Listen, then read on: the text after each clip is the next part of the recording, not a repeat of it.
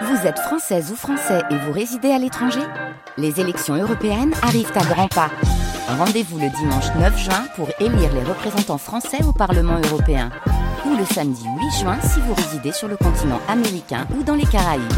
Bon vote Puis, et belle soirée, il est 18h, vous écoutez France Bleu Saint-Étienne-Loire.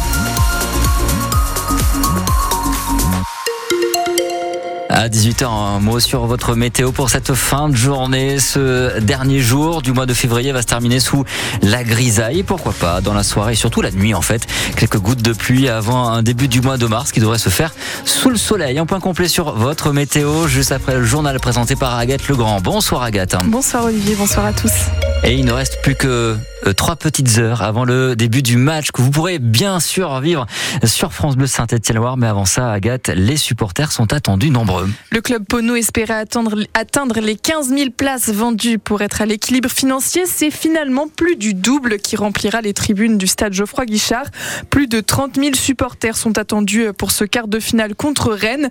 Aurélie Jacquan, vous êtes sur place. Euh, est-ce que ça commence à arriver sur le parvis?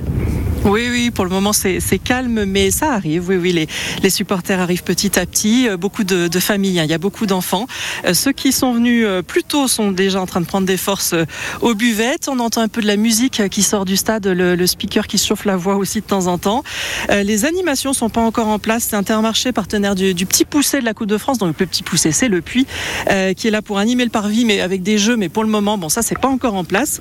Et si vous avez prévu de venir au stade, et que vous vouliez acheter une écharpe, alors là par contre faut venir maintenant, hein, faut vous dépêcher parce qu'il y a presque plus de stock. En fait, le Puy Foot avait prévu d'installer normalement une boutique éphémère là sur le parvis où je me trouve, euh, sauf qu'ils ont été dévalisés ces dernières semaines. Résultat, il y a 10 minutes, je suis allée à la boutique des Verts et il restait plus qu'une centaine d'écharpes. Donc vraiment, faut venir maintenant, c'est maintenant ou jamais. Et ça, c'est la preuve euh, de l'engouement hein, qu'il y a autour euh, de ce match. Voilà, il faut venir maintenant, mais le coup d'envoi du match est lui à 20h45. Les portes s'ouvrent à 19h15.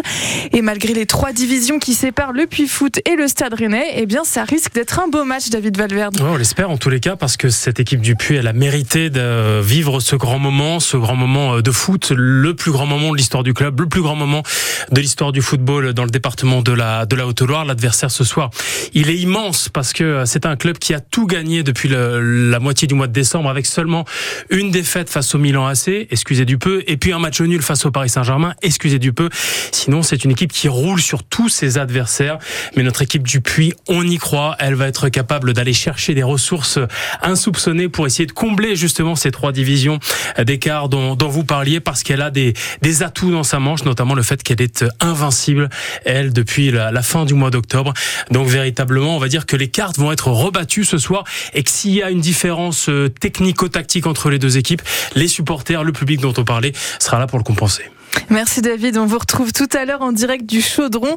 Ce sera vous qui commenterez le match. Mais pour cela, pour vivre cette rencontre, euh, rendez-vous dès 20h pour l'avant-match sur France Bleu Saint-Étienne-Loire et 20h45, le coup d'envoi. Un parapentiste s'est retrouvé coincé en début d'après-midi dans un arbre à Saint-Jean-la-Chalme, au sud du puits, en, du puits en Velay, nécessitant l'intervention des pompiers et des secours de montagne. Il n'a finalement pas été blessé et laissé sur place après l'intervention. Les pompiers de Haute-Loire sont aussi intervenus plus tôt ce matin à Polaguet. Une voiture a renversé deux piétons, dont une fillette de 3 ans. Ça s'est passé avenue de la Gare. La femme de 34 ans et la fillette ont été transportées à l'hôpital de Brioude, mais leurs vies ne sont pas en danger. Y aura-t-il ou pas une extradition pour le mafieux italien Edgardo Greco? La Cour d'appel de Lyon a donné aujourd'hui son feu vert pour cette extradition, mais la procédure est de nouveau suspendue. L'avocat du pizzaiolo de 64 ans a saisi la Cour de cassation. Pour rappel, Edgargo Greco a été arrêté il y a un an. Il est soupçonné d'appartenir à la mafia calabraise italienne et d'avoir tué deux personnes il y a 18 ans. Et puis le footballeur euh, français Paul Pogba, suspendu 4 ans pour dopage. Il conteste et annonce saisir le tribunal arbitral du sport. Selon lui, il n'a jamais pris délibérément de produits dopants.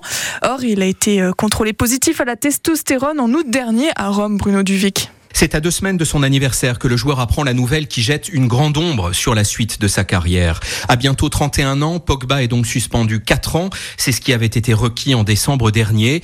C'est lors de la première journée de championnat d'Italie, lors d'un match entre l'Udinese et sa Juventus, auquel il n'avait même pas participé, que Pogba avait été contrôlé positif. L'échantillon B avait confirmé l'analyse. La thèse du clan Pogba, selon laquelle les traces de testostérone provenaient d'un complément alimentaire, n'a pas convaincu les antidopage. Quelle attitude va maintenant tenir la Juventus? C'est la question. Déjà, Pogba ne touche plus son salaire.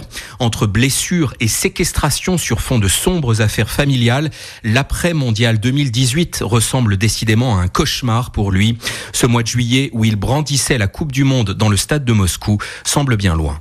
Le milieu de terrain est suspendu depuis septembre en attendant l'annonce du tribunal arbitral du sport.